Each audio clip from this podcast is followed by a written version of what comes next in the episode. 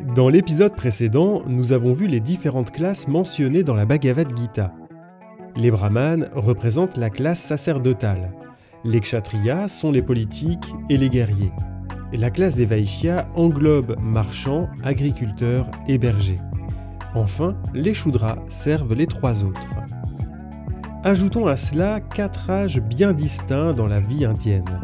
L'âge de l'étudiant, celui du maître de maison, celui du retraité dans la forêt et enfin le renonçant. Ces informations sont nécessaires pour comprendre comment se vit le karma yoga en Inde. Dans cette seconde partie sur le karma yoga, nous nous intéresserons aux trois dettes qui pèsent sur chaque hindou à la naissance, à la notion de détachement des fruits de nos actions et à une transposition de l'enseignement du karma yoga à notre époque et dans notre contexte culturel.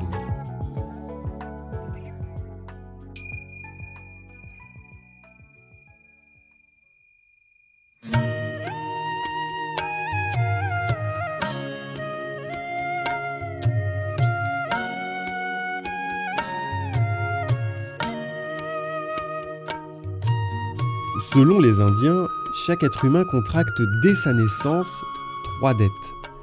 Une envers les dieux, une autre envers les anciens et une dernière envers les sages. Pour s'acquitter de sa dette envers les dieux, il faudra faire des offrandes de sacrifice selon ses capacités matérielles. Pour régler celle envers les anciens, engendrer un enfant et lui donner une éducation digne et complète est nécessaire. Je rappelle que pour un père de famille, avoir un fils est l'assurance de régler sa dette immédiatement et de devenir un ancien après sa mort. L'absolution envers les sages se traduira par une étude des Védas, ou du moins une branche. Tout va principalement se jouer à l'âge du maître de maison. L'enfant, durant son apprentissage, va acquérir les connaissances requises pour accomplir les rites une fois adulte. Il n'est donc pas tout à fait en mesure de s'acquitter de ses dettes. Cinq grands sacrifices attendent le maître de maison, et vous allez voir, il y a pas mal de boulot. Je rappelle toutefois qu'étymologiquement parlant, le substantif sacrifice signifie fait de rendre sacré. D'ailleurs, dans le quatrième chant de la Bhagavad Gita, plusieurs versets sont dédiés aux différentes natures du sacrifice.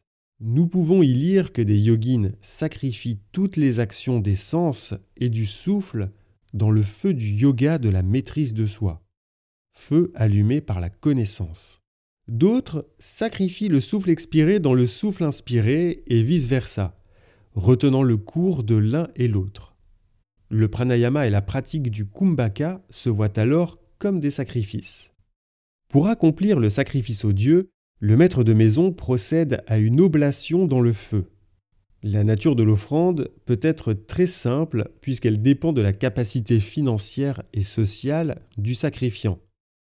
Et dans le fond, que l'on brûle une petite branche ou le plus beau carré de soie, c'est l'état d'esprit qui importe le plus. Le sacrifice aux sages se manifeste par la récitation de formules du Veda. On y voit alors un sacrifice de la parole sacrée on comprend mieux pourquoi le chant de mantra est une pratique fondamentale dans le monde indien.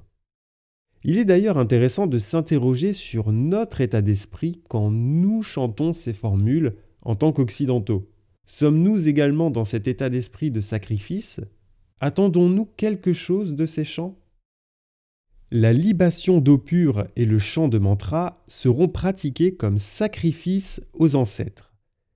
Le mot libation n'est peut-être pas évident à comprendre, puisqu'il appartient à un champ lexical religieux. Il s'agit de répandre un liquide sur le sol ou sur un autel en offrande à une divinité. Selon les religions, on utilisera de l'eau, du vin ou de l'huile d'olive, par exemple. Le maître de maison se doit également d'honorer les autres êtres vivants. Pour cela, il sacrifie une portion de sa nourriture quotidienne avant le repas. Enfin, recevoir un hôte avec hospitalité est l'accomplissement du cinquième sacrifice, celui fait aux hommes. Nous remarquons que l'existence d'un maître de maison est très chargée, et surtout rythmée par ces actes rituels qui datent de la nuit des temps. ces sacrifices deviennent une célébration quotidienne du vivant. Le rite oriente le désir vers la relation et l'échange. En cela, le sacrifice éloigne petit à petit de l'égocentrisme. Manger pour soi est contraire à la loi du dharma. Le sacrifice a une autre fonction, bien plus grande. Si l'homme ne veut plus jouir des fruits de ses actions et cultiver le détachement, il doit transformer ses actes en sacrifices. Grâce à cela, il contribue au maintien de l'ordre cosmique et ses actes ne fabriquent plus de nouveaux noyaux karmiques. Ayant une co-responsabilité dans la préservation du dharma, l'homme se décentre et s'ouvre à l'autre et à ce tout autre qu'il ne perçoit pas. Par la pratique de ce yoga, en plus de renoncer aux fruits de ses actions, chacune d'entre elles est réalisée avec amour. Le pratiquant devient alors un yogin qui unit amour et action, bhakti et karma. Le karma yoga nous apprend également à cultiver l'équanimité. Si l'on reçoit quelque chose de plaisant, l'idée est de ne pas s'en réjouir. Et quand l'inverse se produit, on ne s'afflige pas face à l'obstacle. Dit comme ça, on a l'impression qu'il faut renoncer à toute émotion et devenir une sorte de robot insensible. Par ailleurs, la notion d'équanimité n'est pas sans rappeler le niyama samtosha, le contentement. Peut-être faut-il voir dans cet enseignement comment agir en conscience et se préserver des émotions fortes comme l'euphorie, la passion ou encore la colère, qui déforment notre perception de la réalité et notre qualité de discernement. Tout cela n'empêche pas de vivre une vie pleine de joie. C'est là tout le paradoxe de cette culture. Le yogin doit faire preuve d'équanimité, apprendre à se retirer du monde sensoriel afin de trouver la plus grande des joies dans la caverne du cœur, lieu où réside l'Atman.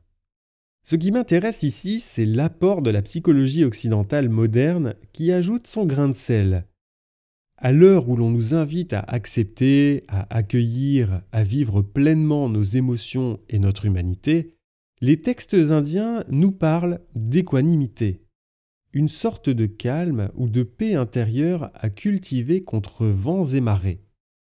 De vous à moi, on est d'accord pour se dire que c'est franchement pas simple, tout comme Ahimsa, la non-violence. Difficile de distinguer la frontière entre équanimité et insensibilité, ou encore celle entre détachement et je m'en foutisme. Elle reste néanmoins des étapes parmi tant d'autres à franchir si l'on veut expérimenter ce sacro-saint état de yoga. J'aimerais revenir à la Bhagavad Gita et à notre cher Arjuna. Ce dernier appartient à la classe des kshatriyas. Son devoir est de combattre, afin de préserver le dharma. Dès le début du poème, Krishna annonce qu'un guerrier qui ne combat pas ne vaut rien et n'apporte que la disgrâce. Rappelons-nous que les kshatriyas peuvent user de la violence dans un but légitime, régir le monde, car sans eux, celui-ci est livré aux appétits féroces des marchands et aux égoïsmes de toutes sortes. Dans ce contexte, où l'on nous parle de yoga, Qu'en est-il du yama ahimsa, la non-violence? Quand j'ai découvert la Gita, cette question m'a perturbé, puisque Krishna enjoint Arjuna à combattre, à tuer sa famille et ses amis pour une cause plus grande que lui. C'est là que revêt l'importance du contexte. La Bhagavad Gita fait partie des grands textes du Vishnouisme, courant de l'hindouisme qui rend gloire à Vishnu. L'hindouisme a une relation complexe avec la violence. Ahimsa est le devoir de la classe des brahmanes. Elle ne s'impose pas à la classe des kshatriyas qui par essence est la seule ayant recours à la violence. À la suite d'une appropriation de l'idéal des brahmanes par des couches plus larges de la population, la notion d'Ahimsa s'est répandue dans l'Inde. Néanmoins, des textes comme les Yoga Sutras ou la Hatha Yoga Pradipika s'adressent avant tout aux renonçants, ceux qui ont quitté la société.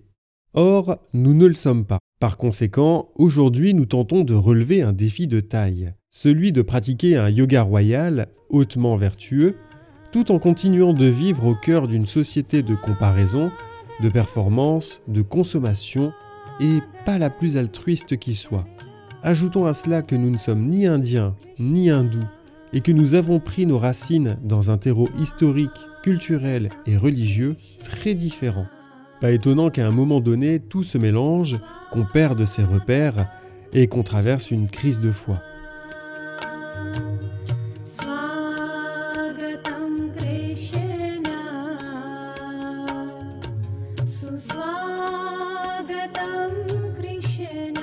Comme je le disais, nous ne sommes ni indiens ni hindous. Nous n'appartenons à aucune classe mentionnée dans la Bhagavad Gita et encore moins au système de caste actuel. Une grande majorité d'entre nous n'accomplit aucun rite sacrificiel. Nos vies n'ont pas le même rythme et nos croyances sont peut-être plus différentes que nous le pensons. Exclus de ce système, comment pouvons-nous transposer l'enseignement du karma yoga dans notre société occidentale moderne? Et dans cette première lecture de la Gita, faut-il forcément y voir du fatalisme? Plusieurs sages, philosophes et chercheurs ont apporté des réponses afin d'orienter notre lecture de la Bhagavad Gita et de capter son universalité. Commençons avec le concept de dharma. Dans un sens moins restreint, Sri Aurobindo le définit comme la juste loi selon laquelle nous nous formons nous-mêmes, nous fonctionnons et nous travaillons. Gisèle Siguessonnet ajoutera qu'il s'agit de tout ce qui fait que je me comporte et agis en vue du bien commun que représente le Dharma. L'action est supérieure à l'inaction. Philippe Jamet a écrit Nous n'avons pas choisi qui nous sommes, mais nous pouvons progressivement choisir ce que nous en faisons et ainsi changer. C'est cela qui fait notre humanité. Quand on entend cela, on comprend qu'il ne s'agit pas de rester inactif et passif. La clé réside dans ce qui va animer l'action, non pas dans le résultat. Ce qui importe, ce n'est pas le travail en lui-même, mais l'état d'esprit dans lequel on s'y met. Bien entendu, il y a matière à contester ce raisonnement. Certains métiers et certaines vies sont plus difficiles à vivre que d'autres, et nous avons tous des contraintes déplaisantes à respecter. Sans parler de cette surexposition à la comparaison qui nous pousse à nous projeter dans la vie des autres, qui n'a pas pensé une fois que l'herbe était plus verte chez son voisin Un idéal se forge dans notre esprit, et résultat, on se donne pour objectif une vie similaire, une vie en désaccord avec nous-mêmes. Ce qui sous-entend un attachement total aux fruits de nos actions et une absence de discernement. La pratique posturale du yoga est une excellente enseignante pour cela car nos corps sont tous différents et il se peut que certaines postures soient inaccessibles à vie pour certaines personnes. Mais si l'on tombe dans le piège de la comparaison, face à cette exhibition de photos dignes de l'école du cirque, la souffrance risque d'être difficile à gérer. Pour Vivekananda, le karma yoga doit s'occuper sur la façon dont on emploie les trois gunas, sattva, rajas et tamas. Il évoque la notion de devoir qui diffère selon les civilisations. Ainsi, pour étudier et comprendre le karma yoga, il est nécessaire de la connaître. Vivekananda établit un lien fort intéressant entre Ahimsa et la pureté de l'action. Selon lui, il n'existe pas d'action parfaitement pure ou impure. Il prend pour exemple les insectes. Nous en avons tous tué et nous en tuons encore par inadvertance. Même si on fait le bien autour de soi, on peut faire le mal ailleurs, de façon indirecte. On comprend alors que les bonnes actions et les mauvaises actions sont étroitement liées les unes aux autres. Attention, ce n'est pas non plus un plaidoyer en faveur des mauvaises actions. Entendons-nous bien là-dessus. Dans son livre sur la Bhagavad Gita, ou l'art d'agir, Colette Poggi s'intéresse à la question suivante. Comment lire la Gita aujourd'hui? Pour l'autrice, le texte n'a aucune réponse à nous apporter. À vrai dire, il occupe plutôt une fonction de miroir qui renvoie sa lumière sur notre monde. Colette Poggi nous rappelle que ce qui importe, c'est de vivre ce que l'on est et non le svadharma d'un ou d'une autre. Le verset 47 du 18e chant de la Gita nous dira qu'il vaut mieux accomplir, fût-ce médiocrement, son devoir, que celui d'un autre à la perfection. J'aime beaucoup cet enseignement du sage Abhinavagupta qui rejoint ce propos.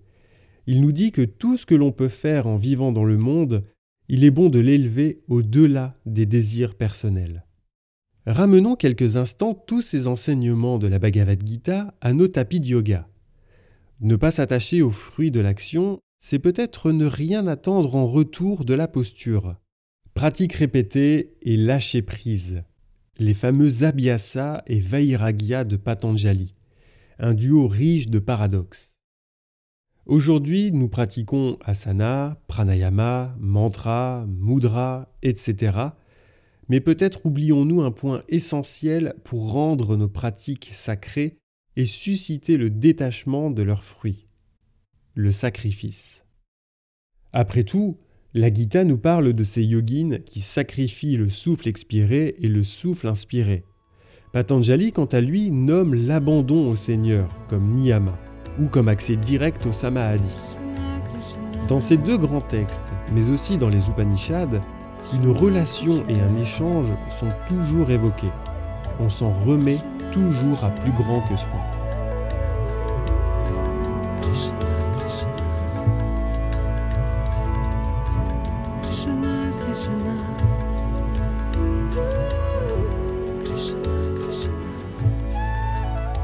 Grâce à cela, nous apprenons à agir pour des raisons désintéressées, pour le bien du collectif, sans se focaliser sur les conséquences.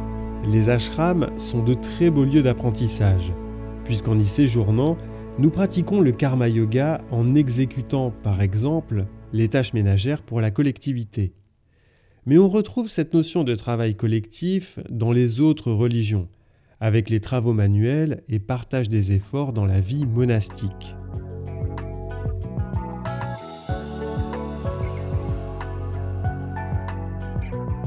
Le karma yoga est un sujet aussi fascinant que vaste et complexe l'enseignement qu'il délivre sur le détachement des fruits de l'action est extrêmement difficile à saisir et à appliquer dans nos vies. Difficile, mais pas impossible. Peut-être que nous ne sommes pas tous destinés à suivre cette voie, ce qui n'empêche pas d'essayer de pratiquer sans cesse l'acte désintéressé et le détachement. Deux piliers que l'on retrouve dans l'hindouisme, le bouddhisme, mais aussi dans les religions du Moyen-Orient et d'Europe. En travaillant sur cet épisode, je me suis forcément demandé si le développement personnel, très en vogue depuis ces dernières années, ne nous avait pas rendus plus égoïstes de façon pernicieuse. Pensons-nous suffisamment au collectif? Agissons-nous encore pour son bien sans rien en attendre en retour? Un proverbe africain dit ⁇ Tout seul, on va plus vite, mais ensemble, on va plus loin ⁇ Merci d'avoir pris le temps de m'écouter. Si vous souhaitez soutenir le podcast, le bouche à oreille reste le meilleur moyen. Une page Tipeee est également disponible pour un soutien plus concret. Le lien se trouve en description de cet épisode et sur les réseaux sociaux. Vous pouvez laisser 5 étoiles en commentaire sur Apple Podcast, cela aide beaucoup pour le référencement. Et pour se parler, ça se passe sur les réseaux et par email. C'est ensemble que nous explorons les voies du yoga. Namaste.